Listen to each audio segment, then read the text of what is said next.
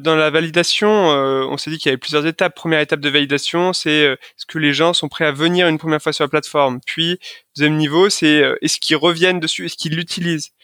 Troisième niveau, c'est est-ce qu'ils sont prêts à payer quelque chose? Et finalement, peu importe ce qu'ils payent, mais tout ce qui tout ce qui n'a pas de prix n'a pas de valeur. Et en fait, on voulait valider le fait que ça a une valeur, qu'ils sont prêts à, à, payer quelque chose. Mais peu, importe le, prix, le fait euh, d'avoir des utilisateurs qui sont prêts à payer quelque chose, même si c'est 10 euros par mois, ça veut dire que ça a une forme de valeur.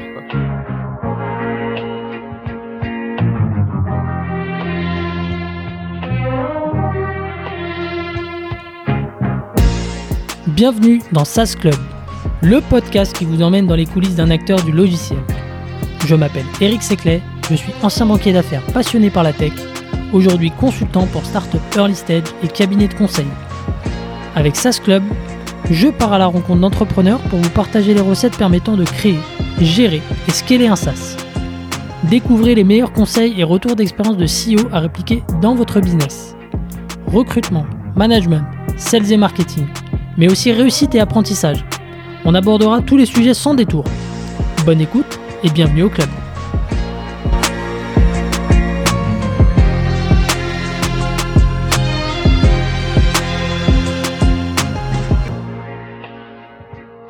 Salut Sébastien. Bonjour Bienvenue dans le podcast. Merci. Écoute, je suis très heureux de te recevoir. Une fois n'est pas coutume, on, on fait ça à distance euh, puisque euh, tu es basé à Lyon. Euh, donc euh, Sébastien, tu es le, le cofondateur d'Agicap, donc un SaaS de gestion et de prévision de trésorerie pour les TPE-PME lancé en 2016 dans la région lyonnaise. Euh, à date, c'est euh, plus de 3000 clients, euh, environ 18 millions d'euros levés auprès de, fonds comme Partech, Kima, Blackfin. un parcours remarquable que j'ai hâte de creuser, mais avant, je te laisse tout simplement te présenter. Merci, merci pour l'invitation. Donc moi c'est donc Sébastien, je suis effectivement un des trois cofondateurs d'Agicap. je suis originaire de Lyon, j'ai une formation d'ingénieur. Je travaillé dans le conseil pendant quelques années, mais bon, c'est pas le métier qui m'a le plus passionné. Euh, par contre, c'est une étape importante. C'est là où j'ai rencontré Clément, qui est du coup mon associé. C'est là où on s'est rendu compte euh, euh, qu'il y avait un potentiel euh, au niveau de la gestion de trésorerie pour aider les PME, mais je pense qu'on aura l'occasion de creuser ça juste après. Ok, super. Et, et, du coup, il y avait un lien entre ton ancien job euh, qui t'a permis peut-être d'avoir un, un, peu d'insight sur sur la partie financière et, et la création d'Agicap? Oui, clairement. Euh, donc euh, chez, chez GCAP, comme tu le disais, on offre un, un, outil de gestion et de prévision de trésorerie pour les PME. Euh, en gros, on leur offre de la visibilité sur leur trésorerie dans trois mois, six mois, un an. Euh, c'est un besoin qui est vraiment vital, qui est clé. La trésorerie, c'est vraiment le nerf de la guerre pour les PME. Euh, par contre, il n'y avait pas de solution qui permettait de, de, de résoudre ce, ce, ce problème il y a quelques années. Euh, non pas que personne n'ait identifié le, la, la, problématique, mais parce que techniquement c'était euh, c'était c'était compliqué. Avant de faire de la prévision de trésorerie, il faut déjà être capable de suivre la trésorerie. Euh, et c'est là que mon ancien métier rentre en rentre en jeu. En fait, il y a eu une rupture réglementaire qui a été votée euh, euh, déjà depuis plusieurs années au niveau au niveau européen. Euh, la DSP2, c'est euh, l'open banking en, en, en, Europe. Donc euh, moi, via du via le conseil, euh, on était pas mal euh, investi sur ce type de, de, de problématiques. On avait pu voir en avance euh, qu'un nouveau champ des possibles allait s'ouvrir. Et finalement, les données qui avant étaient accessibles uniquement par des grosses boîtes, des ETI, des, des grandes entreprises, allaient devenir accessibles par les par des plus petites entreprises. Et voilà, c'est la jeunesse du projet. Ok, c'est un peu le déclic. Euh, bon, bah super. Bah moi, euh, aujourd'hui, j'ai envie de creuser un petit peu euh, bah, les débuts d'Agicap, les, premiers mois. Comment est-ce que vous y êtes pris pour vous lancer sur le, marché Parler un petit peu de marketing. J'ai vu des choses intéressantes et, notamment la, communauté Cash King et, la Cash Academy. je trouve ça, enfin, c'est des initiatives qui sont, j'imagine, très intéressantes aussi d'un point de vue commercial derrière. Euh, creuser un petit peu justement bah, la, la sales machine parce que bah, vous adressez euh, beaucoup de petits comptes, euh, moyens comptes, donc forcément c'est pas la même chose que, d'adresser de, de l'enterprise software. et parler un petit peu de, la stratégie à l'international parce que bah, vous vous internationalisez beaucoup depuis quelques temps. J'ai vu que c'était dans un premier temps l'Allemagne, mais derrière vous avez de grosses ambitions. Donc l'idée c'était un peu de revenir là-dessus.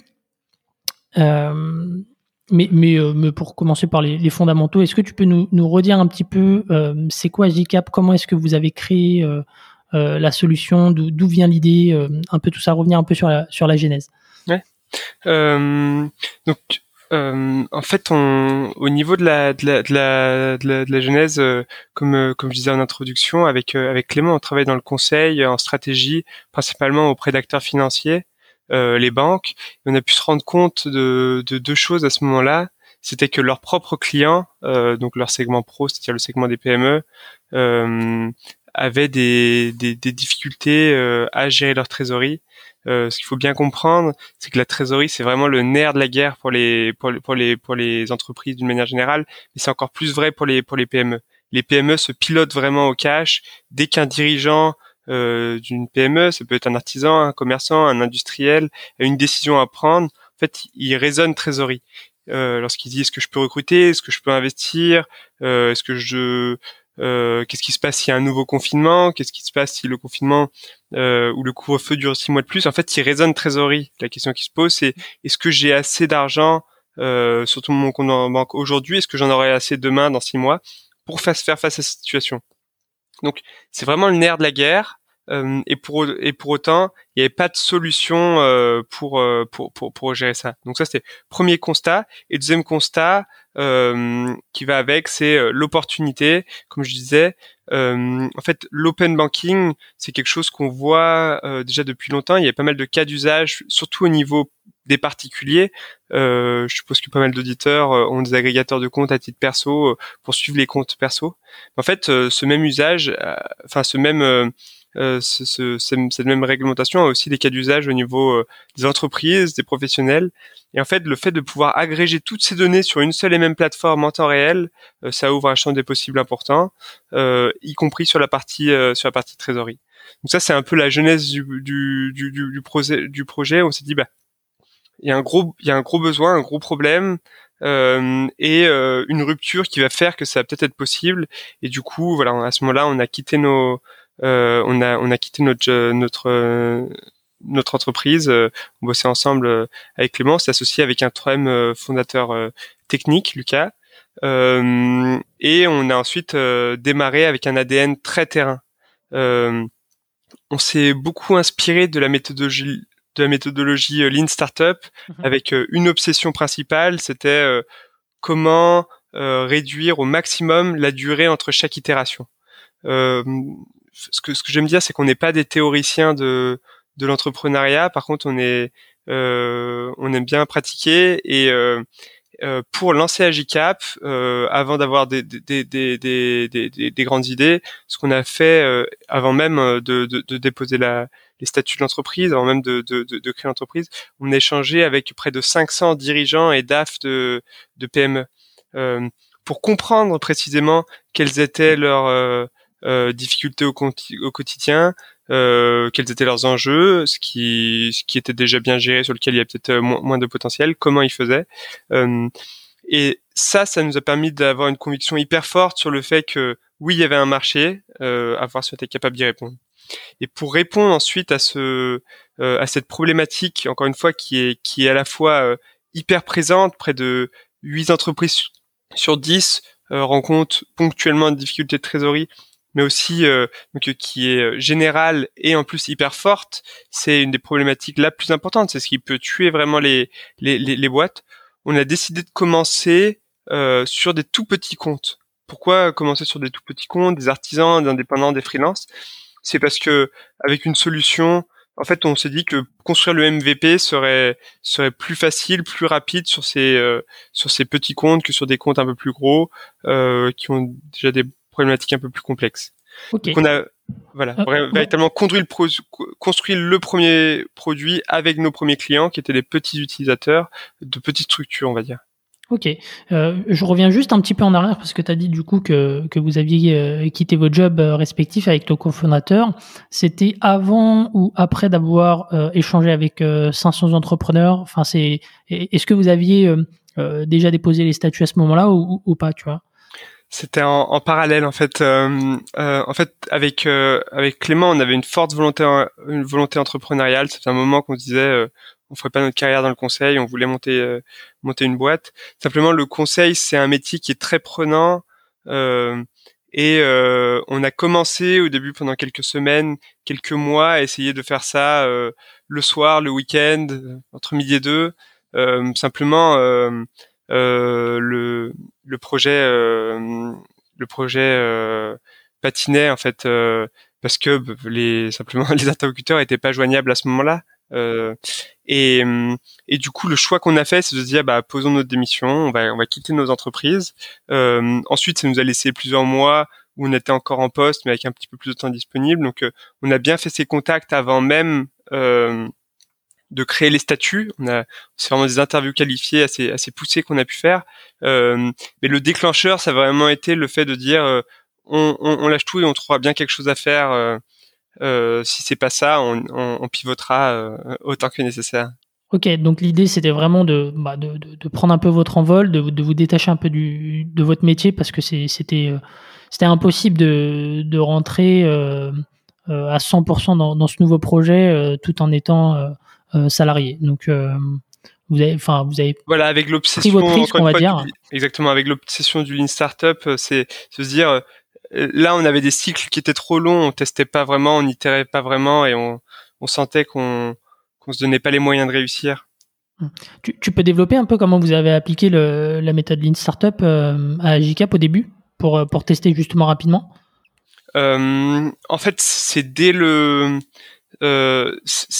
au début, même avant même d'avoir créé les, les statuts, avant même d'avoir créé le produit, c'est de prendre une hypothèse en disant il y a un enjeu sur la gestion de trésorerie. Euh, euh, et d'ailleurs, euh, au début, on avait mal identifié. On disait plutôt que l'enjeu, c'était sur des prévisions très long terme ou sur l'équilibrage de comptes, etc.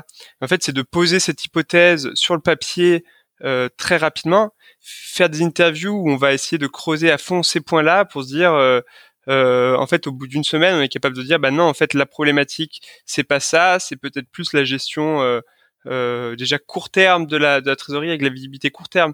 Puis on se dit, bah, l'hypothèse, c'est que la problématique, c'est ça, euh, pour faire gagner du temps. On va poser cette hypothèse, puis on va on va creuser à fond. Donc là, on a trouvé une première idée. L'étape d'après, c'est de, on a créé un, un, un POC, donc euh, une, une version, une première version qui n'était d'ailleurs même pas encore fonctionnel, hein, c'était simplement visuel en se disant bah si on vous proposait un outil comme ça, est-ce que euh, euh est-ce que ça vous intéresserait, euh, euh, est-ce que ça vous suffirait, est-ce que ça pourrait constituer un MVP C'est pas vraiment comme ça qu'on pose la question, mais c'est ça qu'on cherche à savoir. Euh, une, deux, trois, quatre fois, la réponse a été non, il me faudrait ça, ça, ça en plus. Puis on arrive à quelque chose qui, où ils disent ah oui, ça serait pas mal, ça me ferait gagner du temps, etc. Euh, donc ça c'est une première étape. L'étape d'après c'est d'avoir transformer ce, ce, ce, POC en MVP quelque chose qui est viable, qui est utilisable. Euh, et à ce moment-là, ces mêmes personnes qui disaient ouais ça pourrait me servir, euh, finalement ne euh, ne revenaient pas sur l'application. Ça veut dire que ils avaient l'impression que ça servait, mais en pratique ça apportait pas suffisamment de valeur pour pour pour revenir. Donc on a encore itéré, itéré, itéré. et donc voilà, dès le début, dès, dès la phase d'idéation, c'est vraiment faire des hypothèses qui sont fortes, les poser sur papier les tester en, réalité. Il n'y a même pas encore besoin de produits à ce moment-là euh, pour euh, euh, avancer vraiment par petites étapes, avoir des petites victoires et avoir à la fois la sensation d'avancer, mais finalement plus qu'une sensation, c'est converger petit à petit vers quelque chose qui prend quoi. Ok, super. Et donc pour revenir sur les, les, les 500 entrepreneurs, euh, vous les cherchez où? C'est dans votre réseau? Euh, Comment est-ce que vous vous présentez à eux? Est-ce que tu, peux nous dire un peu comment tu les as, tu les as spotés? En fait, on a commencé euh, de manière euh, la, manière naturelle de faire, et on a fait la, même chose de notre côté, c'est effectivement commencer à, à, regarder dans nos réseaux. Ça peut être euh, réseau école, réseau de, enfin proche ou proche de proche, euh, Euh, et ça, ça permet d'avoir les premiers contacts. Euh, ce dont on s'est rendu compte, c'est qu'en fait, si on demande, lorsqu'on demande aux gens, euh, est-ce que tu serais prêt à me donner un petit coup de main pour me donner ton avis sur une idée, une solution, les gens sont ravis. Et ils sont non seulement ravis de le faire directement, mais également de de te mettre en relation avec avec d'autres d'autres entrepreneurs, d'autres dirigeants, d'autres directeurs financiers euh, et de proche en proche, les contacts étaient euh, assez euh, assez faciles. On a même fini par contacter des gens qu'on ne qu'on ne connaissait pas du tout sur LinkedIn, par téléphone, avec une demande d'avis. Lorsque c'est une demande d'avis sincère sur une problématique qui les intéresse, en fait, les gens sont sont globalement ravis d'aider. Ok. Et, les questionnaires, vous les avez fait vous-même? Vous avez fait appel à, quelqu'un d'extérieur? Enfin, parce que c'est assez euh, c'est assez particulier de, de, faire un questionnaire qui ne soit pas biaisé. Euh, tu vois, j'en discutais dans le premier épisode avec euh, Antoine Legendre de, de Freebie, qui lui avait fait appel à un, psychologue ergonome dans, dans son domaine. Vous les avez fait vous-même Nous, on a tout fait. On a tout fait nous-mêmes et euh, on a mis longtemps avant d'être capable, avant d'apprendre à travailler avec des, des personnes en externe. Ça, je pense que c'est plus un, un biais qu'on qu'on avait, mais toujours dans cette méthodologie, euh, dans, dans cette dans cette dans ce principe du du du, du lean startup, l'idée c'est en fait peu importe peu nous importait que ces questionnaires étaient biaisés, peu nous importait qu'on fasse mal les choses. Euh, à partir du moment où on euh, où on itère rapidement, c'est pas grave de faire mal quelque chose euh, si on le fait rapidement. Plutôt que de faire très bien quelque chose en un mois ou quelque chose plutôt bien en une semaine, si on le fait en un jour, bah, j'ai le temps de faire euh, quelque chose euh, moyen cinq fois, cinq jours de suite, et in fine le résultat, en tout cas ce qu'on a pu constater nous, était plutôt meilleur que quelque chose qui théoriquement était super, mais en pratique n'était pas n'était pas appliqué. Ok, donc l'objectif c'était de, de, chercher un peu des quick wins assez rapidement, de manière à avancer et, et, et, pas trop se, se poser de questions, je dirais. Voilà, c'est ça. Euh, et euh, j'ai eu la chance de, m'appuyer là-dessus sur euh, sur Clément, qui a une personnalité, enfin, qui, est assez fonceur, peut-être encore plus que, que que, que moi. Et je crois que en fait, vraiment la valeur pour démarrer, c'est vraiment de faire. C'est comme tu dis, c'est pas trop réfléchir et faire. Moi, je, je caricature un peu. Ok, euh, super intéressant. Est-ce que tu peux revenir du coup sur euh, sur euh, sur la, la, la phase post post enquête euh, Donc vous avez fait euh, vos 500, vos 500 entretiens et derrière donc c'est quoi vous, vous vous lancez assez rapidement dans dans le développement d'un MVP ou c'est quoi la, la next step après ça? En fait, en parallèle, donc on fait nos enquêtes euh, à la fois sur euh, via des interviews qualifiées et assez rapidement via un POC, mais pas fonctionnel, vraiment euh, juste visuel, une maquette pour, pour, pour, pour, montrer. Et donc à partir ce moment-là, on se lance sur un sur un MVP.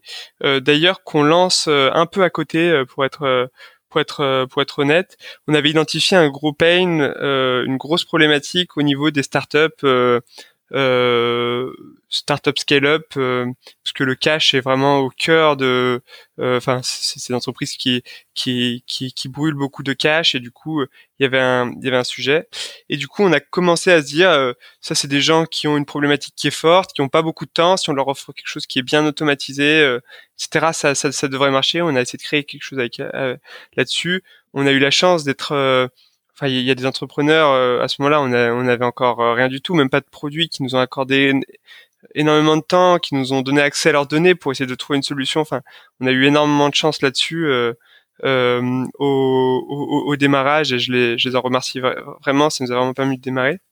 Euh, et à ce moment-là on a eu une première mauvaise surprise c'était que bah, ces, ces entrepreneurs-là avaient vraiment envie d'aider euh, nous disaient que ce qu'on faisait c'était super, euh, que ça les aiderait énormément, on leur ouvrait accès à la plateforme, mais ils revenaient pas. Alors on faisait les choses pour eux, mais ils revenaient pas vraiment. Il y avait pas, il y avait pas pas d'usage. et du coup cette peut-être, enfin cette frustration où on disait bah on, avait l'impression finalement de, de, s'adresser à un problème qui était trop compliqué euh, pour apporter finalement cette cette, euh, cette valeur initiale qui permet aux gens de, de, de revenir sur la, sur la plateforme. Euh, parce qu'à ce moment-là, GCAP, c'était qu'un Excel amélioré qui permettait d'automatiser des choses qui étaient faites sur Excel, mais encore très très très très manuel dans, l'alimentation des, données. Euh, et donc en parallèle de ça, on a commencé à tirer un peu plus large et on a eu une première bonne surprise. C'était pas les cibles qu'on avait identifiées initialement, parce qu'on on parlait plutôt à des dirigeants de, PME, de euh, même des DAF, de d'ETI quasiment. Et en fait, on a testé auprès de toutes petites entreprises en difficulté. Alors ça fait euh, ça fait pas mal de, conditions, mais toutes petites, ce qui faisait que c'était des des problématiques assez simples à gérer en termes de flux. Il n'y avait pas énormément de flux. Et le côté en difficulté euh, de, trésorerie, euh, ça faisait que la problématique chez eux était encore accentuée, était démultipliée. Du coup, ils étaient prêts à y passer beaucoup de temps. Donc quelque chose qui était simplement plus fiable, sans faire gagner de, plus de temps qu'un Excel, ça leur suffisait. Et là, en fait, sur ces petits clients, on a pu voir que bah tiens, il se passe quelque chose, ils reviennent et euh, ils sont beaucoup plus incisifs dans les retours, euh, disant moi il me faut absolument ça, il me faut absolument ça, etc.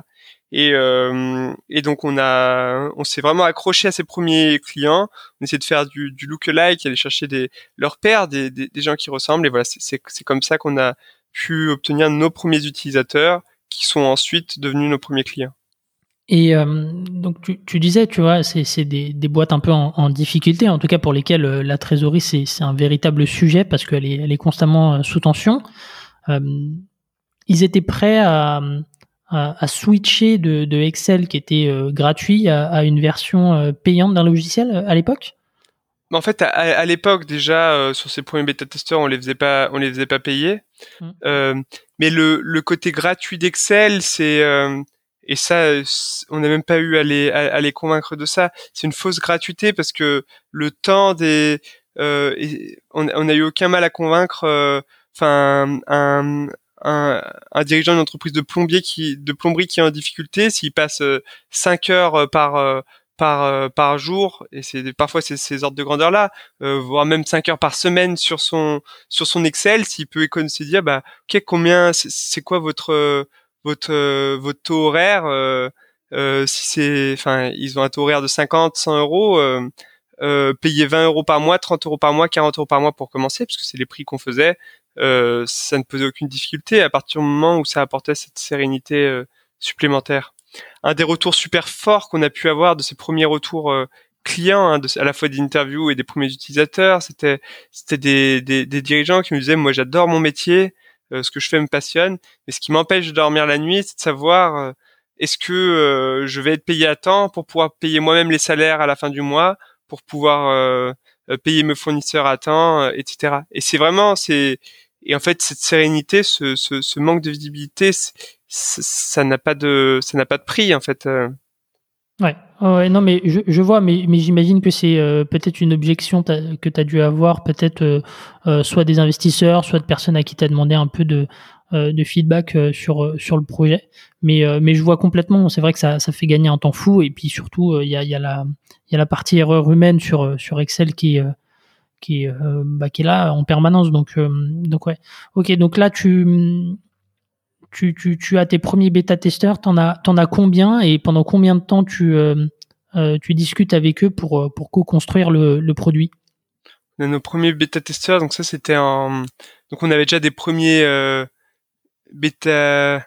bêta utilisateurs, je sais pas comment dire, dès le mois de de septembre au, octobre, mais qui revenait pas sur la plateforme. Et à partir de fin janvier 2018, euh, on a eu nos premiers, euh, 2017 pardon, on a eu nos premiers euh, bêta testeurs qui revenaient régulièrement. Et on a commercialisé ensuite. Euh, euh, on a commencé à faire payer au mois de mai. Donc ça doit faire fin, fin 3 4 3 4 mois. Pourquoi est-ce on a fait le choix de commercialiser rapidement, de faire payer rapidement. et finalement, peu importe le prix, mais dans, dans, dans, la validation, euh, on s'est dit qu'il y avait plusieurs étapes. Première étape de validation, c'est euh, est-ce que les gens sont prêts à venir une première fois sur la plateforme? Puis, deuxième niveau, c'est euh, est-ce qu'ils reviennent dessus, est-ce qu'ils l'utilisent? Troisième niveau, c'est est-ce qu'ils sont prêts à payer quelque chose? Et finalement, peu importe ce qu'ils payent, peu importe le prix, mais tout ce qui tout ce qui n'a pas de prix n'a pas de valeur. Et en fait, on voulait valider le fait que ça a une valeur, qu'ils sont prêts à, à, payer quelque chose. Mais nos, nos premiers abonnements, on les a fait à 20 euros par mois euh, et encore une fois, le, alors qu'aujourd'hui on n'a pas les moyens de, de l'ordre de 250-300 euros par mois, mais c'est mmh. c'est peu, peu importe le, le, le, prix, le fait euh, d'avoir des utilisateurs qui sont prêts à payer quelque chose, même si c'est 10 euros par mois, ça veut dire que ça a une forme de valeur. Quoi. Ouais, complètement. Ok, donc euh, donc ok, donc euh, les premiers clients viennent au bout de d'un an et demi. Euh, un, un, an et demi. Alors moi j'ai en tête 2016 la création et, octobre 2016 et là on est en mai ah, 2017. Octobre 2016 pardon. Ok. 2016 la création. on a rapidement eu nos premiers utilisateurs. Nos, nos vrais premiers utilisateurs réguliers, c'était fin, fin, fin, fin janvier 2017. Euh, et du coup, euh, février, mars, avril, mai, au bout de 4 mois, on a commercialisé. 3-4 mois, on a commercialisé. Ok, 3-4 mois. Donc, euh, le, le, lancement officiel pour, euh, bah, pour faire un peu de, un peu de bruit et, et trouver euh, bah, la nouvelle couche de, de clients après les bêta-testeurs, vous y prenez comment avec Agicap? Là, déjà, il y a une forme de, de, de, de vertige, je pense, qui est, qui est liée au, au modèle du SaaS, parce que euh, déjà, il n'y a pas eu de rupture hein, sans, pendant ces mois-là. Euh, on était en recherche permanente de nouveaux utilisateurs, de nouveaux testeurs. Donc, on commercialise et d'un coup, on a 20 clients. Enfin, on a dit on signe directement nos 10 premiers clients parmi nos 15, 20 bêta-testeurs ou 10, 15, je sais pas exactement. Euh, donc, on signe nos 10 premiers clients. Euh, mais effectivement, à ce moment-là, il y a une forme de vertige en se disant, bon, là, on a passé 6 mois et en fait, on fait 200 euros par mois de revenus. Alors si on veut pouvoir se payer, euh, il un petit calcul, c'est même pas x 10, faut faire x fois 100, euh, ça va pas tenir quoi. C'est euh, et en fait, alors je sais pas comment les autres font pour gérer ça. Nous on a une, ça peut être ça peut être un, un, défaut, mais je pense qu'à ce moment-là, c'était une forme de, de, de qualité, c'est une forme d'abnégation où en fait on se dit bon ok, on arrête de regarder ça, et en fait, euh, faut pas regarder loin, on va regarder court. Là, on a 10 clients, il faut qu'on arrive à en avoir 20. Enfin, si on a réussi à en avoir 10, on va réussir à en avoir 20. Si on en, a, aura 20, on aura 40. Et, euh, et en fait, c'est ce côté euh, démultiplication. Enfin, c'est vraiment euh, dans le dans le dans le SaaS ce qu'on a pu apprendre au fil des des, des mois d'années, parce que nous on n'était pas familiers du SaaS, c'est que les couches s'empilent. Et en fait, faut à partir du moment où, où, nos, où, les premiers utilisateurs sont satisfaits, vont nous recommander, etc., ça va finir par marcher. Ça peut prendre des fois trop longtemps pour que ce, ce, ce soit viable, mais ça finira par marcher. Et à ce moment-là, c'est dire, bah, allons chercher les, les utilisateurs euh, euh, additionnels. Et euh, on, on, a eu très rapidement un ADN à la fois très terrain, où on allait chercher tous nos premiers utilisateurs. Tu disais comment on a fait pour faire du bruit? On était mauvais en marketing, on n'a pas. Euh, par contre, euh, bah, on a contacté des dirigeants en direct dès le début. On allait en contacter pour dire, bah, est-ce que euh, vous c'est une problématique comme vos pairs? Comment vous faites? Est-ce que ça vous intéresserait d'automatiser ça? Est-ce que vous voulez tester? Est-ce que vous voulez qu'on qu'on essaye ça? Et et on est allé chercher nos premiers clients, nos premiers utilisateurs, un par un individuellement.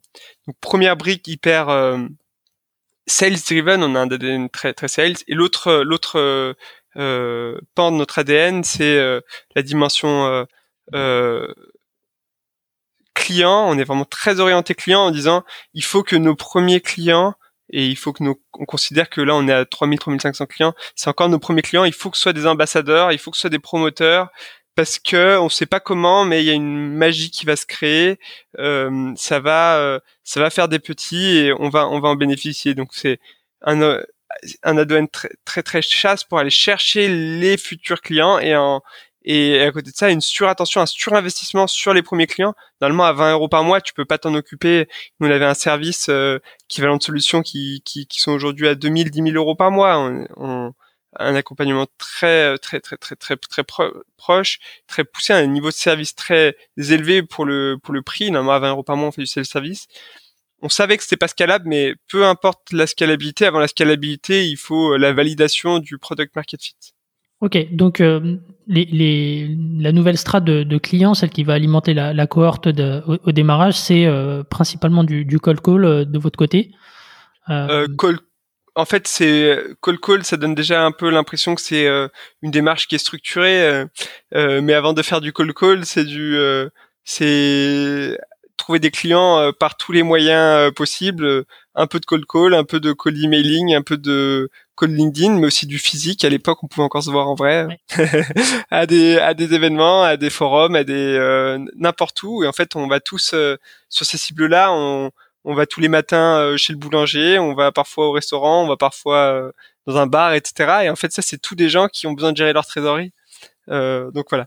Avant même de faire du call call, qui est déjà une qui laisse entendre qu'il y a une démarche structurée, c'est c'est en fait aller chercher euh, les utilisateurs, les clients qui en ont besoin et on était par contre hyper convaincus du fait qu'il y avait un besoin et en plus très fort.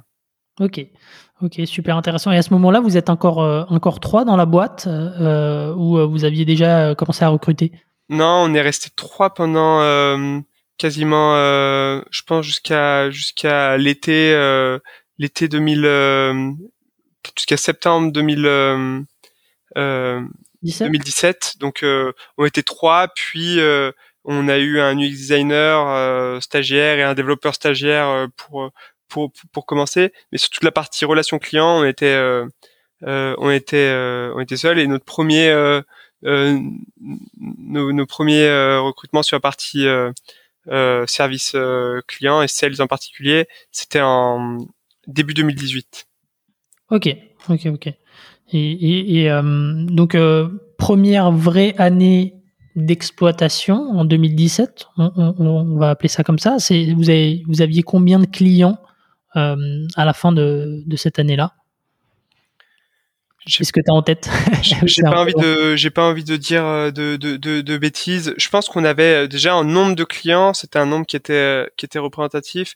On devait déjà être à peut-être 150 200 clients euh, par contre avec des paniers moyens hyper faibles. Euh, et euh, revers de la médaille, des boîtes pas toujours viables.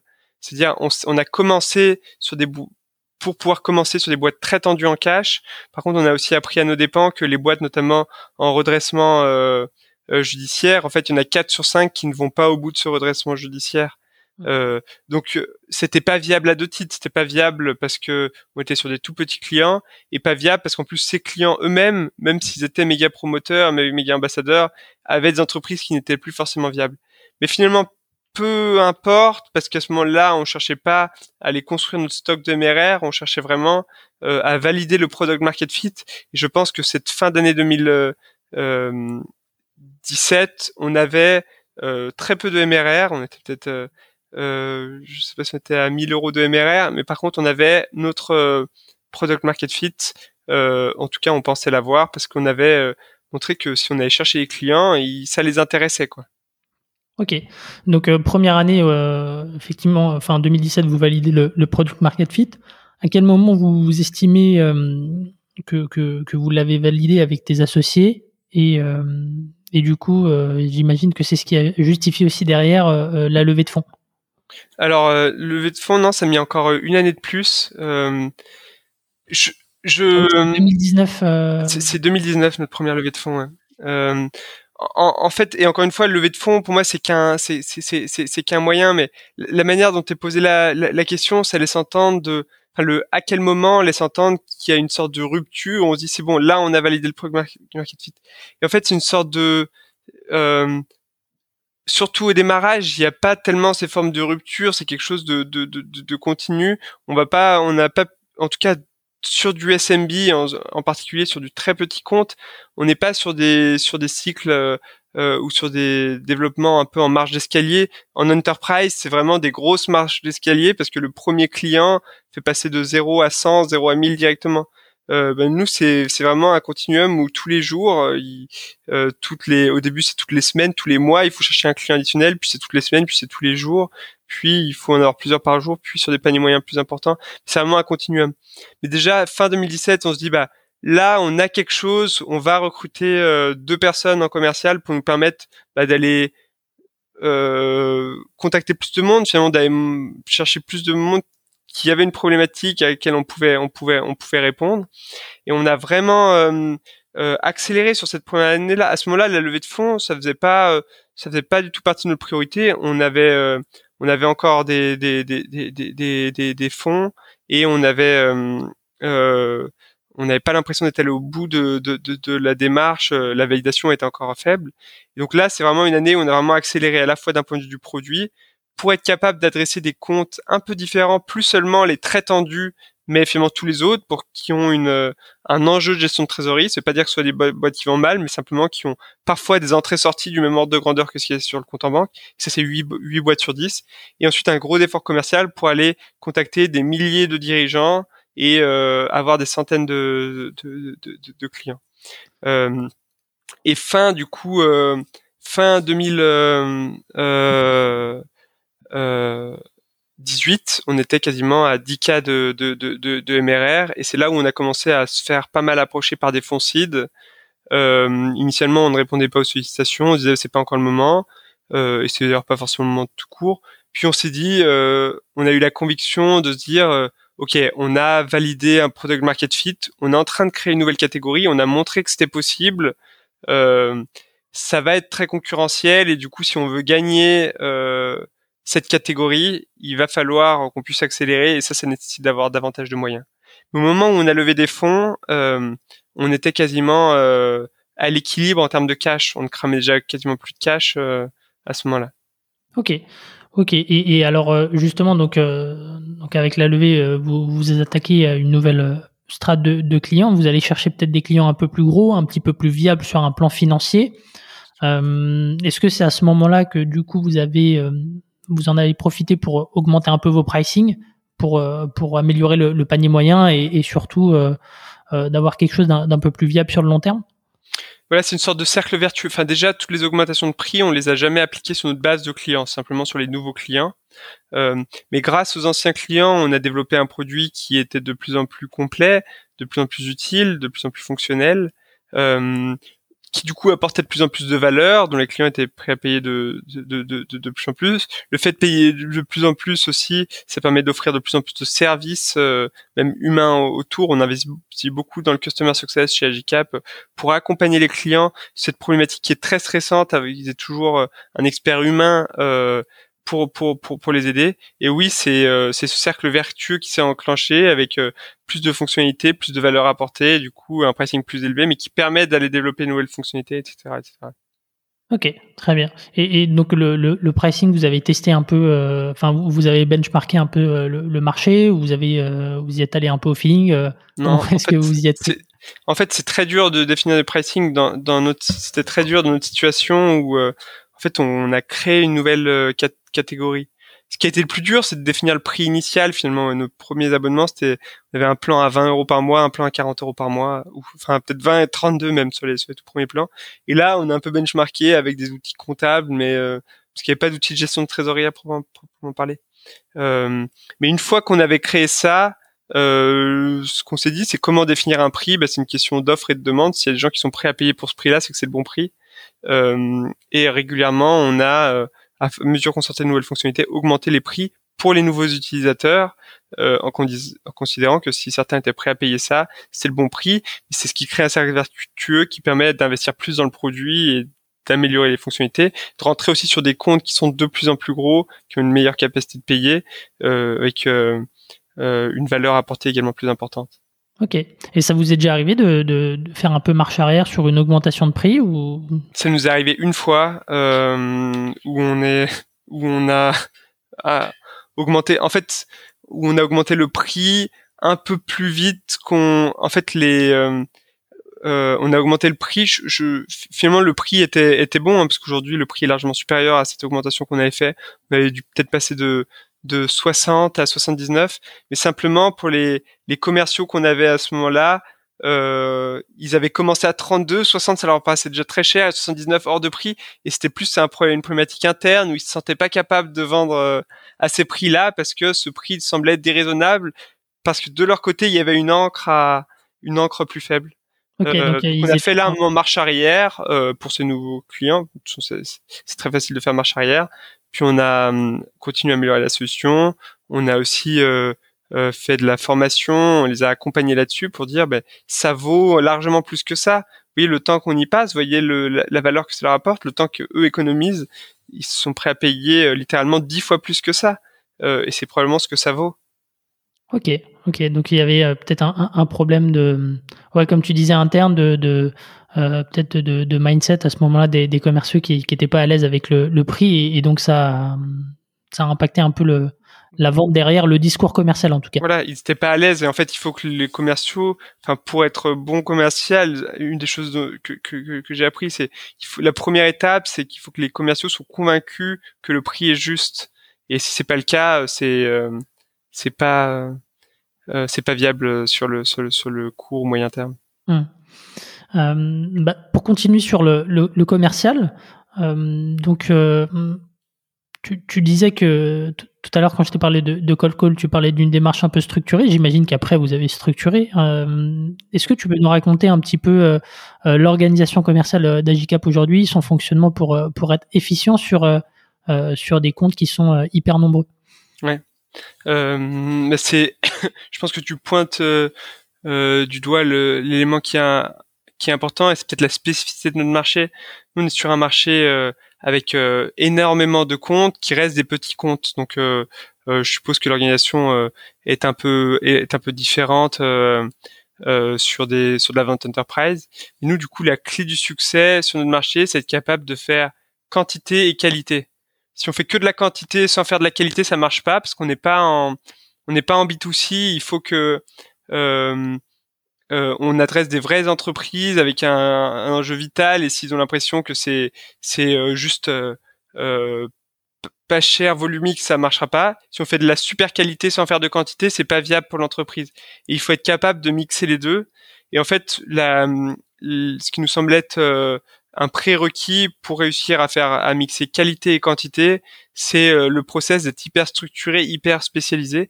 Et on a effectivement décomposé à fond la chaîne de valeur, l'organisation euh, euh, de la vente, ce qu'on faisait initialement nous-mêmes euh, de bout en bout, finalement tout le funnel de clients avec en amont une équipe marketing en charge de la lead generation, euh, découpée elle-même par canaux, par sous-canaux, etc., avec des expertises très fortes sur chacun de ces canaux. Là, l'idée, c'est de d'aller chercher des, des, leads qualifiés, des, des, des MQL, des, des gens qui expriment un intérêt pour ça. Ensuite, on a une équipe de SDR inbound SDR, outbound SDR qui vont faire de la qualification et aller se, aller euh, tester l'intérêt auprès de leads froids également. Puis on a des accounts exécutifs qui sont euh, en charge de la proposition de valeur et du closing euh, sur les comptes.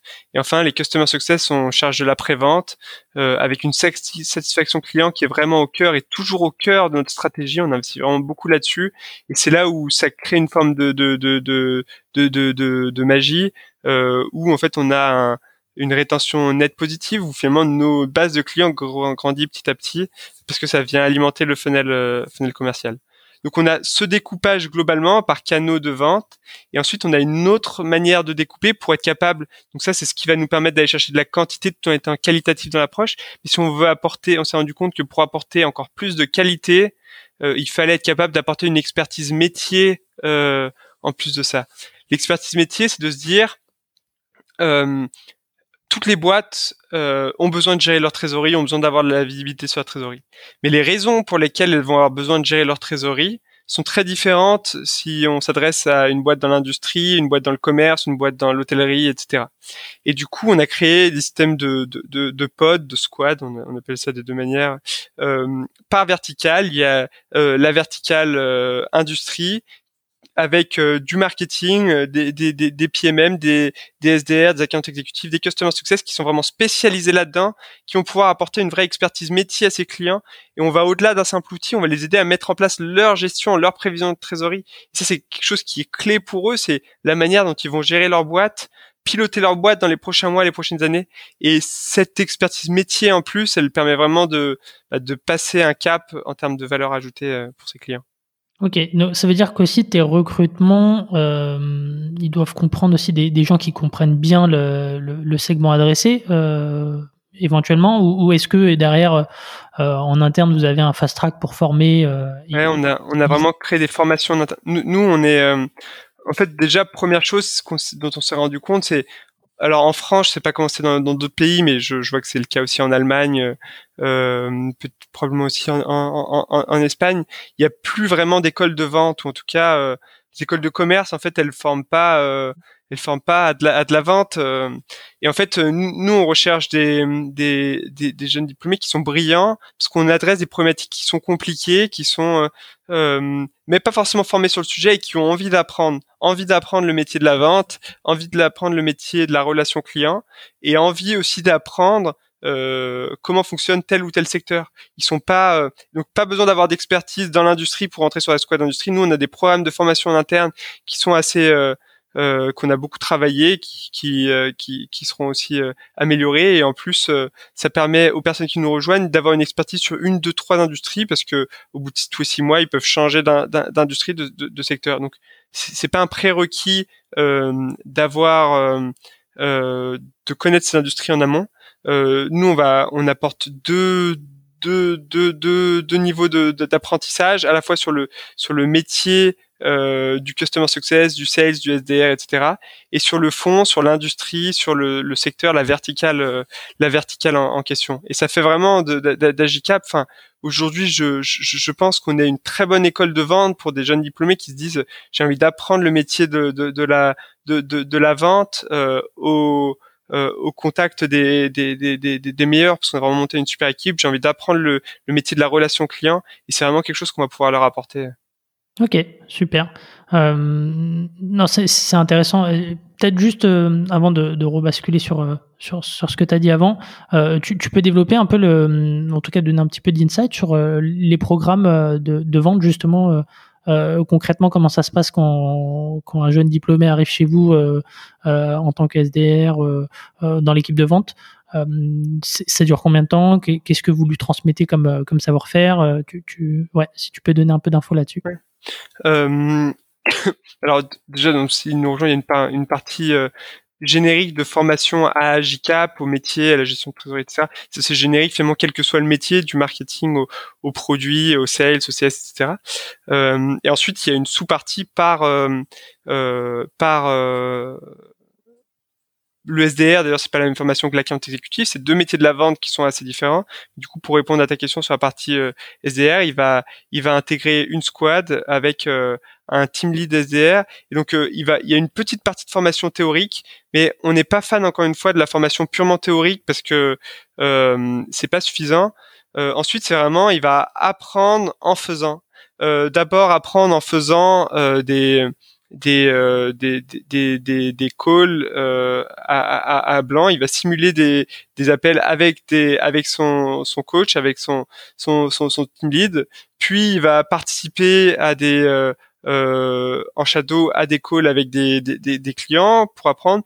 Puis ça va être des appels à deux euh, où on va se présenter à deux. Il va intervenir avec les en présentant son collègue comme étant l'expert qui peut intervenir euh, en parallèle. Puis va faire ses calls directement euh, avec euh, euh, une double écoute, puis des écoutes après à froid avec des sessions de coaching. On va redécomposer les calls petit à petit partie par partie en disant bah voilà on va travailler maintenant l'introduction on va travailler la conclusion on va travailler la partie euh, euh, comment on, on, travaille sur les objections etc et, et là ils vont pouvoir mettre en application plein de petites sessions de, de, de, de formation qui ont été faites. Vraiment c'est tout se joue sur l'introduction, la première minute 30, elle est clé, et ça c'est quelque chose qui est théorisé, qui, qui peut être applicable. Comment on accepte les objections, comment on répond aux objections, comment on écoute les objections, ça c'est quelque chose qu'on peut apprendre. Euh, comment on, on, fixe une prochaine étape, comment on fixe, euh, on s'assure euh, euh, de ça, c'est quelque chose. Donc en fait, c'est il y a plein de petites briques et ensuite il apprend en faisant et avec des cycles d'itération hyper euh, hyper courts et hyper réguliers. Ok, super. Enfin, c'est hyper structuré. Euh, euh, ça, ça, dure combien de temps euh, cette, cette phase-là? En fait, c'est un peu la même chose. On n'est pas sur un process qui est. Il n'y a pas vraiment de. Il n'y a pas une rupture fixe, mais il y a un premier mois vraiment. Euh, d'immersion pour commencer et ensuite euh, un, un, un, SDR est, est complètement normalement le, le c'est au bout de quatre mois euh, qu'il atteint, on va dire, une vitesse de, de, de, de, de croisière. Même au bout de quatre mois, on a toujours à apprendre. Euh, dès qu'on va rentrer sur une nouvelle industrie, c'est des enjeux qui sont différents, avec des spécificités qui sont différentes. Vraiment, chaque call est différent parce qu'on n'est pas sur quelque chose, euh, surtout sur le métier du SDR, c'est peut-être le métier le plus challengeant parce que on va parler finalement des problématiques. On va pas, il va à aucun moment il va parler d'agicap. En fait, il va parler comment vous faites pour gérer votre boîte et du coup comment vous faites pour gérer votre trésorerie. Et on comprend bien que selon la taille de la boîte, selon le secteur, selon l'âge du dirigeant, selon euh, ça va amener des conversions qui sont très différentes. Ok. C'est intéressant la manière dont, dont, vous avez théorisé ça justement pour, euh, pour avoir une sales machine qui soit bien, euh, bien huilée. Euh, moi, tu, parlais justement euh, un petit peu avant du marketing qui alimentait les, les sales. Euh, Est-ce que euh, tu, peux revenir aujourd'hui sur les, principaux canaux aujourd'hui de, marketing que, que, vous utilisez et qui fonctionnent bien? Ouais. on a un premier canal qui est un canal, on va dire, organique, sur lequel on va beaucoup investir sur le contenu. notre objectif, c'est vraiment de devenir des des, des leaders d'opinion, je sais pas comment dire, mais euh, sur cette problématique qui est vitale, tous les dirigeants, à un moment ou un autre, ils vont se poser des questions là-dessus. On veut que lorsqu'ils se posent des questions sur leur gestion de trésorerie, euh, pas forcément sur l'outil de gestion de trésorerie, vraiment sur la, la, thématique de comment je fais pour obtenir un financement, comment je fais pour aller recouvrir cette facture, comment je fais euh, pour monter un plan de trésorerie, un budget de trésorerie, euh, etc qu'on soit là pour pour pour y répondre. Et là-dessus, c'est on produit énormément de contenu euh, de qualité vraiment. Euh, ça peut être du contenu vidéo, des livres blancs, des articles de blog, des webinars ou d'autres contenus un peu plus euh, euh originaux, on va dire dans le dans le monde du du, du, du, SaaS. On, on, a créé par exemple une Cash Academy.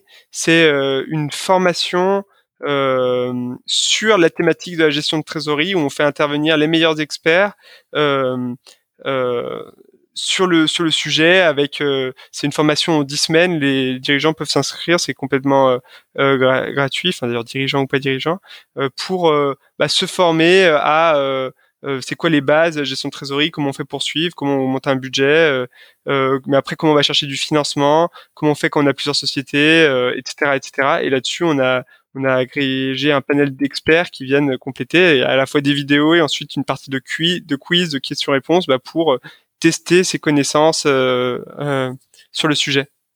Ok, c'est euh, c'est hyper intéressant en initiative à la fois pour bah, pour montrer votre expertise, mais aussi pour générer des leads. ça ça génère combien de enfin t'as as une idée de, de ce que ça vous permet d'accomplir derrière en termes de, de vente cette Cash Academy aujourd'hui? Alors c'est une, une initiative qui est encore qui est encore récente. Hein, on l'a lancé, il y a, un mois à peu près, et c'est des leads qui sont tièdes, donc en termes de, closing, c'est un peu, un peu tôt. Là-dessus, on va pas, on va être sur des cycles euh, un peu plus, un peu plus longs en moyenne, mais c'est déjà plusieurs centaines euh, d'inscrits. on va bientôt atteindre le, millier d'inscrits sur le, sur cette, euh, cette cache académie. donc dans tous les cas, c'est déjà un, c'est déjà un succès, directement ou indirectement. Et, c'est quoi l'ambition avec la, Cache Academy? Vous voulez l'emmener où Là aujourd'hui, c'est 1000 inscrits. 1000 inscrits. Euh, il y a un objectif déjà euh, d'établi dans votre tête ou pas? Je je saurais pas euh, y répondre. En fait, l'objectif, il est pas tellement quantitatif. Si on avait personne qui s'inscrivait, on dirait bah mince, il n'y a pas de, il a pas de, il a pas de, de valeur. Maintenant, c'est vraiment, c'est multiplier les initiatives sur le long terme qui apportent de la valeur. Enfin, c'est vraiment HubSpot qui a théorisé ça et qui sont très forts là-dedans. Euh, mais dès qu'il y a un, un, sujet sur le sur le sur le marketing, ils sont toujours, euh, enfin, ils produisent plein de contenus de de de, de de, qualité dessus. Et cette Cache Academy, ça peut passer. Là, c'est, on a une première euh, version via une, une formation en ligne, mais demain, ce sera peut-être des événements physiques. Euh, ça, ça pourrait être des cours qu'on donnerait en école, ça pourrait être ou en ou en incubateur, ça pourrait être. Enfin, il y a vraiment plein de de manière de, de, de décliner ça euh, euh à, à l'avenir. Et vraiment, nous, si on si on devait trouver un indicateur plus que le nombre d'inscrits, c'est si jamais dans, dans six mois, dans un an, on va poser des questions à des à, à des dirigeants euh, au hasard. Euh, euh comment vous vous formeriez sur la gestion de trésorerie si vous deviez le faire? Et s'ils pensent à Cash Academy, bah, ce serait une belle victoire. Ouais, complètement. Non, mais euh, en tout cas, c'est une, c'est une belle initiative et c'est aussi un moyen de, de, de, partager un peu euh, votre retour d'expérience là-dessus avec euh, bah, les, les, les, jeunes startups qui se lancent et, et qui ont aussi ces problématiques-là. Bah, dans, le, dans, le, dans la même veine, vous avez lancé la communauté Slack Cash is King. Ça, c'est quelque chose qui est aujourd'hui assez assez gros, en tout cas par rapport à la Cash Academy. à quel moment vous l'avez lancé et, qu'est-ce que ça représente dans, dans votre stratégie? Euh, alors, euh, on parle là de stratégie et du coup, pour être complètement honnête intellectuellement par rapport à ça, c'est pas quelque chose qu'on a pris d'un point de vue euh, stratégique, mais c'est plutôt quelque chose qu'on a lancé de manière très opérationnelle pour répondre à un besoin. On a identifié un besoin très fort à un moment donné et du coup, on a lancé ça je, je, peux peut-être faire la, la, genèse de cette euh, de ce de ce de cette communauté euh, Cash is King. En fait, euh, c'est c'est une communauté qu'on a lancée lors du premier confinement. Euh, un peu un peu malgré nous, le confinement nous est tombé dessus. je pense un peu comme comme tout le monde, avec du jour au lendemain, du jour au lendemain, tout qui ferme. Euh, et on était au début à se demander euh, est-ce qu'il pouvoir avoir une continuité d'activité. Euh, on se dit bah là, nous on était en pleine phase d'accélération et d'un coup tout s'arrête quoi. tout s'arrête parce que plus personne n'est là. enfin voilà, c'était ambiance un peu un peu fin du monde. Et à ce moment-là, le jour même après le, enfin le, le lendemain de l'annonce du confinement, on s'est dit bon. Euh, euh, probablement on va avoir plein de ressources qui vont être inemployées parce que euh, euh toutes les, les commerciaux par exemple euh, euh, on va probablement plus faire de commercial pour les prochaines semaines par contre ils ont on a une vraie probablement plus grand chose à faire en marketing s'il y a plus de leads à aller chercher par contre il se trouve qu'on a une vraie expertise d'un côté sur ces problématiques là et de l'autre côté il y a un vrai besoin euh, la trésorerie va vraiment être vitale. Enfin, cette rupture-là était vraiment hyper violente et c'était même avant l'annonce de mesures de, soutien de l'économie. C'est dit, bah, euh, nous on a une expertise d'un côté et de l'autre côté, il y a un besoin qui est euh, qui est juste énorme sur un accompagnement là-dessus. Donc la première chose qu'on a fait, c'est on a organisé notre premier webinar. Jusque là, on n'avait jamais fait de webinar euh, donc l'annonce du confinement, je crois que c'était lundi soir. On a été confiné à partir du, du mardi midi, donc on a fait notre premier webinar euh, jeudi sur euh, bah, comment faire face à la, crise, comment gérer sa trésorerie en temps de crise. Et la surprise, euh, on s'attendait pas du tout à ça. Il y avait 500 participants au premier webinar. encore une fois, organisé en 48 heures. On n'avait jamais organisé, on avait peu communiqué dessus. 500 participants. Et en fait, ce webinar s'est transformé en session de questions-réponses. Euh, comment euh, je, ok, comment je fais? Est-ce que je dois mettre les gens en, euh, je dois renvoyer les gens chez eux, est-ce que je peux les faire venir Comment je fais auprès de ma banque je, je, peux aller chercher un financement Est-ce que je, je peux Est-ce que je dois continuer à payer mon loyer Est-ce que je dois continuer à payer mes salaires Est-ce que je dois Comment je fais quoi? Euh, et donc nous, il y a un certain nombre de questions euh, auxquelles on a pu, on a su répondre en s'entourant des, des, bons experts directement et, d'autres auxquels on ne savait pas répondre. Par contre, ce qu'on a pu commencer à voir, c'est que même sur ce premier webinaire, les gens entre eux s'aidaient, répondaient, etc. On s'est dit, bah, là, il y a quelque chose à faire. En fait, il y a quelque chose qui qui est présent depuis de, depuis longtemps, c'est la solitude du dirigeant. Ça, c'est un serpent de mer sur ces problématiques de gestion de trésorerie, autant sur des problématiques commerciales, de, de, de, gestion business, etc. Il peut en parler à ses collaborateurs, etc. Gestion de trésorerie, tu peux pas dire à tes salariés, je suis pas sûr de pouvoir vous payer la fin du mois. Tu peux pas dire à ton banquier, euh, tu dois faire bonne face, je suis pas sûr de pouvoir rembourser le prêt. Tu peux pas dire, euh, ton expert comptable, souvent, bah, il a mille demandes, il va pas le temps d'y répondre en, temps réel. Donc, en gros, faut faire bonne face. Et là, c'est finalement, il y a un côté un peu livré à, lui-même. On s'est dit, bah, on va créer une communauté où les gens pourront s'aider entre eux. Nous, on va essayer d'apporter les réponses lorsqu'on le pourra. Et, euh, et en parallèle, euh, euh, on fera intervenir des experts, des banquiers, la BPI, des experts comptables, des spécialistes en droit social, etc. Euh, pour euh, répondre, animer ça et répondre aux, questions. Et c'est comme ça que la, que la communauté est, née. Donc de manière très opportuniste, mais au bon sens du terme, il y avait euh, une nouvelle situation et on a su s'adapter dans les 48 heures. Ouais, c'est, c'est, ouais, effectivement. Enfin, entre le lundi et le jeudi, vous, vous avez hyper bien réagi. Euh, aujourd'hui, justement, c'est, c'est combien de, de, personnes dans cette communauté? On a plus de, on a plus de 1000, 1000 dirigeants sur la, sur, sur la communauté. Ok. Et il euh, y, a, y, a, y, a, des clients ou il n'y a pas que des clients enfin... Alors il y a, y a beaucoup de, de, de, de, de clients. Les clients c'est quelque chose qui valorise beaucoup, mais il n'y a pas que des clients. Ok.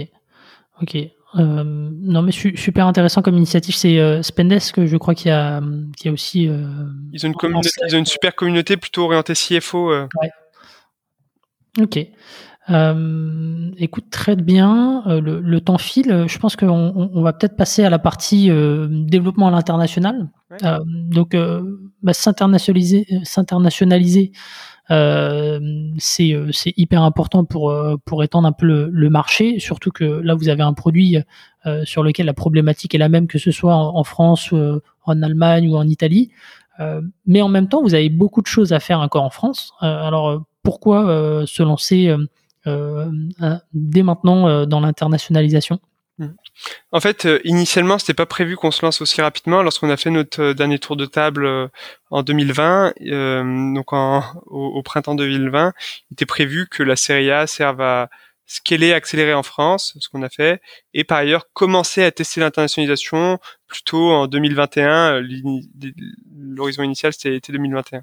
Entre les deux, il y a eu le confinement en fait, le confinement a pas eu a eu un effet euh, inverse celui attendu au début. C'est en fait ça a été un démultiplicateur euh, en termes d'acquisition de leads pour, pour, pour, nous parce que en période incertaine, la gestion de la trésorerie est encore plus importante qu'elle ne l'était. Donc ça, on a pu voir ça en France. Ça a été un, un, gros booster en termes de, de, de, de, de demande. Euh, et on s'est dit, euh, ok, la nature a horreur du vide euh, la crise qu'on connaît, cette crise sanitaire, elle n'est pas présente qu'en France, elle est présente ailleurs. Et si on ne va pas, si on ne se lance pas tout de suite dans, dans ces autres pays, et notamment en Allemagne, qui est le principal pays européen, le principal marché euh, euh européen au niveau des PME, euh, quelqu'un d'autre va, va, va, le faire et ce sera beaucoup plus dur de reprendre des parts de marché. Donc il faut qu'on y aille d'une manière ou d'une autre plus, plus rapidement que, que, que, que prévu. Ok, donc vous êtes allé en, Allemagne en, premier parce que ça, se, ça faisait sens euh, d'un point de vue taille de marché. Euh, vous y allez quand même hésité parce que c'est à la fois le plus gros marché, mais c'est réputé comme étant le marché le plus dur euh, à adresser pour des non pour des pour des non allemands, on va dire. Enfin, c'est quoi la raison derrière, derrière ça? Je, enfin, sans vouloir faire de, de, de, caricature, mais en fait, euh, les Allemands, c'est c'est un gros marché, mais qui euh, qui ont une approche très, enfin, comment dire, euh, ils sont très rigoureux dans le business. Euh, ils veulent des choses rigoureuses. La, trésorerie surtout, c'est quelque chose qui est très sérieux. Et en fait, euh, on va gérer cette trésorerie, ça doit être fait par des gens sérieux. Euh, et en fait, euh, si on vient comme étant une startup, euh, une jeune startup étrangère, c'est pas perçu comme étant sérieux. Ok, donc il y, avait un doute sur la, peut-être la crédibilité d'Agicap à ce moment-là pour pour pouvoir adresser la perception qu'on avait avant avant de se lancer, oui, tout à fait. Ok. Et vous y allez comment justement Vous avez ouvert une filiale? Enfin, c'est c'est quoi ça Ou c'est un country manager qui allait sur place? Enfin, comment Nous, on l'a pris par le, on l'a pris de on l'a pris dans l'autre sens. Enfin, on, on l'a pas pris par le haut. Euh, le, choix qu'on a fait, et pour le coup, c'était la, meilleure décision qu'on ait pris depuis le début d'Agicap, je pense, euh, c'est de se dire, euh, plutôt que d'avoir une approche top-down où on allait recruter un country manager qu'on allait mettre quelque part, qui allait monter une équipe, on l'a pris dans l'autre sens. avec, on, s'est dit, bah, on a réussi à faire quelque chose en France, on va faire, essayons de faire pareil en Allemagne. Donc, avant même de lancer Agicap, on a pris la décision de se lancer en Allemagne euh, en mai 2019, euh, 2020, euh, pardon. on s'est dit, bah, travaillons tout de suite sur le produit pour l'adapter localement, adapter la langue, adapter l'intégration de données, etc. Et en parallèle, tout de suite, on a fait euh, près de 200 interviews qualifiées sur place. nous, depuis la France, on n'avait pas d'allemand encore dans l'équipe, donc en contactant des gens sur place, avoir leur avis, voir s'il y avait un besoin, un peu comme ce qu'on avait fait quelques années plus tôt sur la France. Ça, ça nous a permis de valider le besoin, d'identifier les spécificités à prendre en compte pour, pour encore euh, mieux adapter le produit et surtout d'identifier une cinquantaine de boîtes qui seraient prêtes à bêta tester euh, dès que le produit serait live euh, en, Allemagne.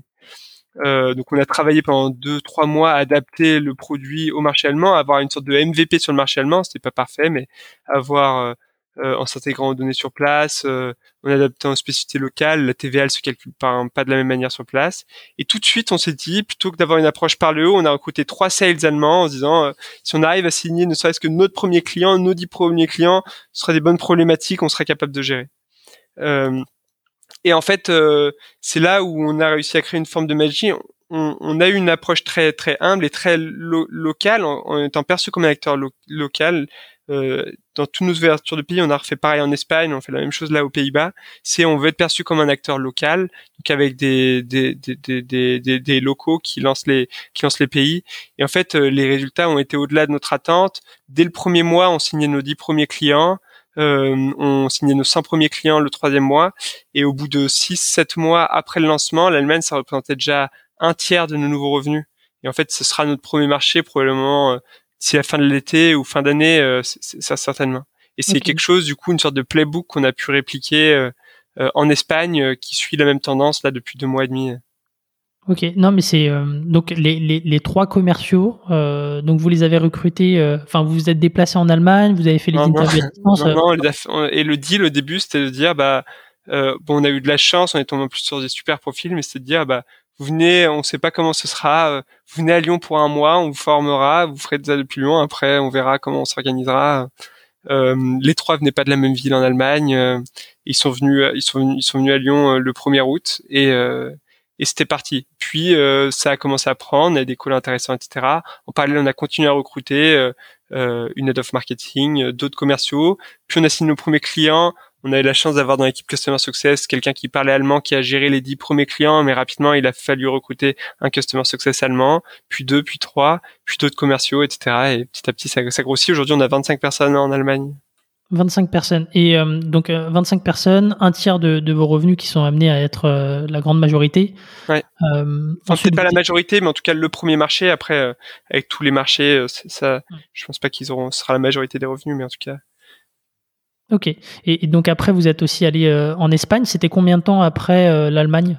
L'Espagne, on a lancé ça début février là. Donc entre l'Allemagne et l'Espagne, il y a eu 6-7 7 7 8 mois euh, et là entre l'Espagne et euh, donc on est plutôt en phase d'accélération, c'est-à-dire là on est en train de lancer les Pays-Bas, on a signé la semaine dernière notre premier client aux Pays-Bas avant même d'avoir vraiment lancé sur place, on lance les Pays-Bas dans un mois euh, et, donc l'objectif c'est d'avoir un, un, rythme de d'ouverture de, de pays tous les combien de temps? Il y a c'est difficile de dire tous les combien de temps parce que ça donne l'impression que c'est une fréquence régulière. L'objectif c'est de réduire les, les, les, cycles pour pouvoir lancer euh, le plus rapidement possible euh, et on n'exclut pas de lancer euh, après les Pays-Bas, il va falloir qu'on lance l'Italie, puis les Nordiques, on fera peut-être plusieurs lancements en parallèle. Donc enfin l'objectif c'est d'être présent en Europe globalement, il y aura la Pologne, le Portugal, euh, le plus rapidement possible euh, d'ici euh, fin 2022.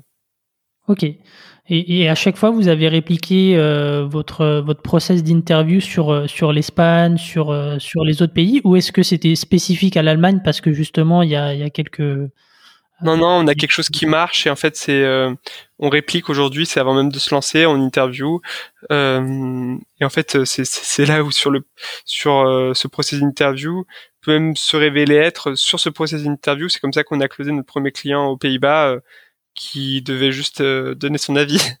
Mais en fait, il y avait un besoin, une solution pour y répondre et, et euh, voilà, ça permet même d'accélérer. Ok. Euh, bah, donc euh, aujourd'hui c'est une phase d'hypercroissance. Tu, tu, tu, communiques un peu sur euh, sur les chiffres, sur la croissance ou ou l'ARR ou pas? Je, je, communique pas sur le sur le montant sur notre stock d'ARR parce que des données qui sont un peu touchy, mais enfin nous sur la dernière année, enfin on a connu une dernière année qui était assez folle. On est passé de de de de, de 20, 20 20 personnes à à plus de 160 aujourd'hui on a multiplié notre euh, nos revenus donc notre euh, ARR par euh, par 8 l'an dernier. voilà avec en plus la brique internationale qui est très prometteuse. maintenant, il faut qu'on arrive à, à rester focus là-dessus pour pour continuer sur cette sur cette tendance. Ok. De, de, de, de 10 à, plus de 100 personnes, tu, tu disais, et, et en début de, d'enregistrement, tu parlais de, de la difficulté de, de, déléguer justement. Plus tu grossis, plus tu dois déléguer. Euh... La, la, difficulté que je, dont je parlais en début euh, d'enregistrement, c'était celle de déléguer en externe avec des freelances, avec des euh, euh déléguer en interne. Ça, ça marche euh, pas mal. C'est plutôt déléguer en externe avec des personnes qui qui sont loin où on peut moins itérer facilement. C'est ça euh, que j'ai fini par apprendre. Aujourd'hui, on travaille avec pas mal de freelance, ça se passe bien, mais c'est c'est plutôt ce, cette cette difficulté à itérer plus régulièrement, parce que souvent les, les freelances sont sur plusieurs projets en même temps, que, que je trouvais plus difficile. Oui. Ok. Euh, très clair. Bon, on, approche euh, de la fin, donc là je vais enchaîner avec euh, quelques petites questions, puis, puis tu me réponds avant, de, avant de conclure. donc les, prochains objectifs d'Agicap, c'est quoi en termes de, de, de milestone, de développement C'est quoi un peu l'Agicap de demain? Alors il y a deux, deux grandes briques. Le premier c'est continuer l'internationalisation. C'est très dur de faire une si on veut créer une boîte qui est qui est viable sur ces sur cette cette nouvelle catégorie qui est juste euh, énorme, il faut qu'on qu'on arrive à être un leader européen et pour être euh, leader européen, ça veut dire qu'il faut qu'on arrive à se développer dans ces différents marchés. C'est à chaque fois euh, un nouveau pari. on est convaincu qu'on qu'on a les bonnes ressources pour y arriver, mais c'est encore voilà pas, pas, pas gagné d'avance. Donc il y a une phase d'internationalisation qui est vraiment qui est clé. Euh, ensuite, d'un point de vue produit, on investit encore énormément dans le dans le dans, dans, dans le produit. On est qu'aux jeunesse de ce qu'on peut faire. Il y a encore, euh, euh, enfin, on, on, est encore capable d'apporter beaucoup plus de valeur à la fois aux clients existants, mais aussi, on, on l'a évoqué rapidement, mais en développement des fonctionnalités de plus en plus poussées, la gestion des devises étrangères, la gestion de la consolidation multi-entreprise, la gestion euh, de tableaux de solde un peu plus avancés pour entrer sur des comptes de plus en plus gros. Euh, et pour rendre ça possible, le troisième challenge, qui est peut-être le, le plus le plus important, euh, si on veut être capable de grossir sur plusieurs pays avec un produit de plus en plus poussé, avec de plus en plus de clients, il faut qu'on soit capable de faire grandir l'équipe. et ça, c'est c'est peut-être la partie la plus intéressante, mais aussi la plus la plus la moins euh, processable, on va dire, puisque on, on, il faut être capable à la fois d'attirer, de recruter, de former les meilleurs, de leur donner envie de de, de, de, rester. Et ça, c'est un euh, c'est un beau challenge. Et, et, toutes les équipes euh, françaises sont, sont basées à Lyon ou, ou ils sont un peu dispatchés? Euh, non, alors on a pas mal de gens basés à Lyon. Initialement, on était qu'à Lyon. Maintenant, on a de plus en plus de gens qui sont recrutés en full remote, donc qui viennent de temps en temps. On est en train d'ouvrir un bureau à Paris euh, euh, donc euh, voilà, principalement Lyon pour le, pour, le moment, plus du remote et Paris. Ok. donc avec, quelques années de, recul maintenant, qu'est-ce qui est le, plus challenging pour toi dans le fait d'être entrepreneur? Ouais, il y a pas mal, de, pas mal de, de, de, de, de, challenges. Je saurais pas dire qu'est-ce qui est, qui est le plus une des choses qui est pas évidente en, en phase d'hypercroissance, c'est c'est que tous les jours, toutes les semaines, tous les mois, en fait, le métier change. C'est un nouveau, euh, c'est un nouveau métier où on passe de euh, d'un métier de de découvreur à un métier de, enfin, très doueur maintenant de de, de plus de, de, gestion et plus de stratégie de l'internationalisation, etc. Donc ça, c'est c'est pas euh, c'est c'est un un défi permanent, mais euh, voilà, j'essaie de le, de le relever du mieux que je peux. Ok. Euh, si tu devais changer une chose dans l'histoire d'Agicap aujourd'hui, ce serait quoi? Si je devais changer une chose, je, je sais, je sais pas vraiment euh, répondre à cette à cette question parce qu'après coup c'est trop trop facile. Mais ce que je sais, c'est que si je devais le refaire, euh, j'irais encore plus vite.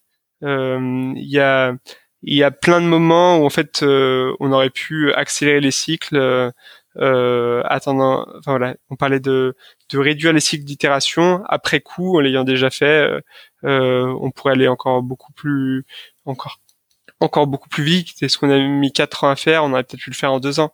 encore une fois, c'est c'est une question un peu théorique. Euh, mm. je, enfin voilà, c'est c'est avec le mois d'aujourd'hui, en voyant la, le chemin parcouru, où on, aurait pu le parcourir encore plus rapidement. Ok. Euh, si, si tu devais euh, donner un, un, conseil d'entrepreneur entrepreneur, ce serait quoi de, de ton côté? Euh, bah, ça, ça, dépend à, quel niveau de, d'entrepreneuriat, mais il y a des gens qui se lanceraient. C'est vraiment euh, euh, de notre côté ce qui a, ce qui nous a permis de trouver le marché, c'est vraiment euh, tester, tester, tester, parler à vos, à vos, à vos prospects, parler à vos, à vos clients le plus possible, et euh, en étant proche de ces, de ces, de ces clients potentiels ou de ces véritables clients. Euh, et en leur apportant de la valeur, bah, il y a de la place après pour créer une belle boîte. Ok. Bon, je termine avec une dernière question. Est-ce que, est-ce que tu lis? Et si oui, est-ce que tu as as potentiellement un livre à, nous recommander ou une ressource utile que tu utilises dans ton quotidien? J'ai j'ai plus beaucoup le temps de lire c'est quelque chose que je ne que je ne fais pas que je fais pas que je fais pas assez le livre que j'aime qui m'a je trouve beaucoup aidé et en fait c'est le constitue, je trouve, un playbook euh, du, du, du, SaaS. C'est le, ce livre From Impossible to Inevitable euh, d'Aaron Ross et Jason Lemkin qui, euh, euh, en fait, euh, qui, si je vois sur le parcours qu'on a qu'on a eu, euh, qui écrit tout à l'avance et que j'ai lu plusieurs fois, enfin voilà, qui qui est vraiment un guide pratique de de l'entrepreneuriat dans le SaaS. Ouais, et puis en plus, il y, a, une super euh, communauté. euh, Enfin, il y a un site euh, Saster, qui, est vraiment une super ressource. Je mettrai le lien en, description de l'épisode. Euh, écoute, merci beaucoup Sébastien. C'était vraiment super sympa. merci pour l'invitation. et plein de choses. Super. Et puis, bah, bonne continuation avec Agicap. Hein. Je pense que tu as, as, un peu de boulot là. Merci, ouais, voilà, je me remets au boulot et, et à bientôt, j'espère. Ok, super. Merci beaucoup euh, d'avoir écouté l'épisode jusqu'au bout. Pensez à le partager, à le noter sur Apple Podcast 5 étoiles, s'il vous plaît. C'est comme ça que je vais pouvoir continuer à produire de nouveaux épisodes. Je compte sur vous et je vous dis à la semaine prochaine pour le nouvel épisode. Ciao. SAS Club, c'est terminé pour aujourd'hui. Merci d'avoir écouté cet épisode jusqu'au bout. Si vous voulez me soutenir, partagez-le sur vos réseaux sociaux. Vous pouvez aussi noter SAS Club 5 étoiles sur Apple Podcast et me laisser un petit commentaire. Cela m'aidera à gagner en visibilité et m'encouragera à produire toujours plus d'épisodes. Si vous voulez recevoir les prochains directement dans votre boîte mail, laissez-moi votre adresse sur sasclub.fr. Pour finir, si vous avez des besoins sur votre stratégie de financement, en particulier sur la levée de fonds, ou que vous souhaitez échanger sur votre plan de développement, envoyez-moi un message à l'adresse hello at sasclub.fr ou ajoutez-moi simplement sur LinkedIn. Merci encore et à la semaine prochaine.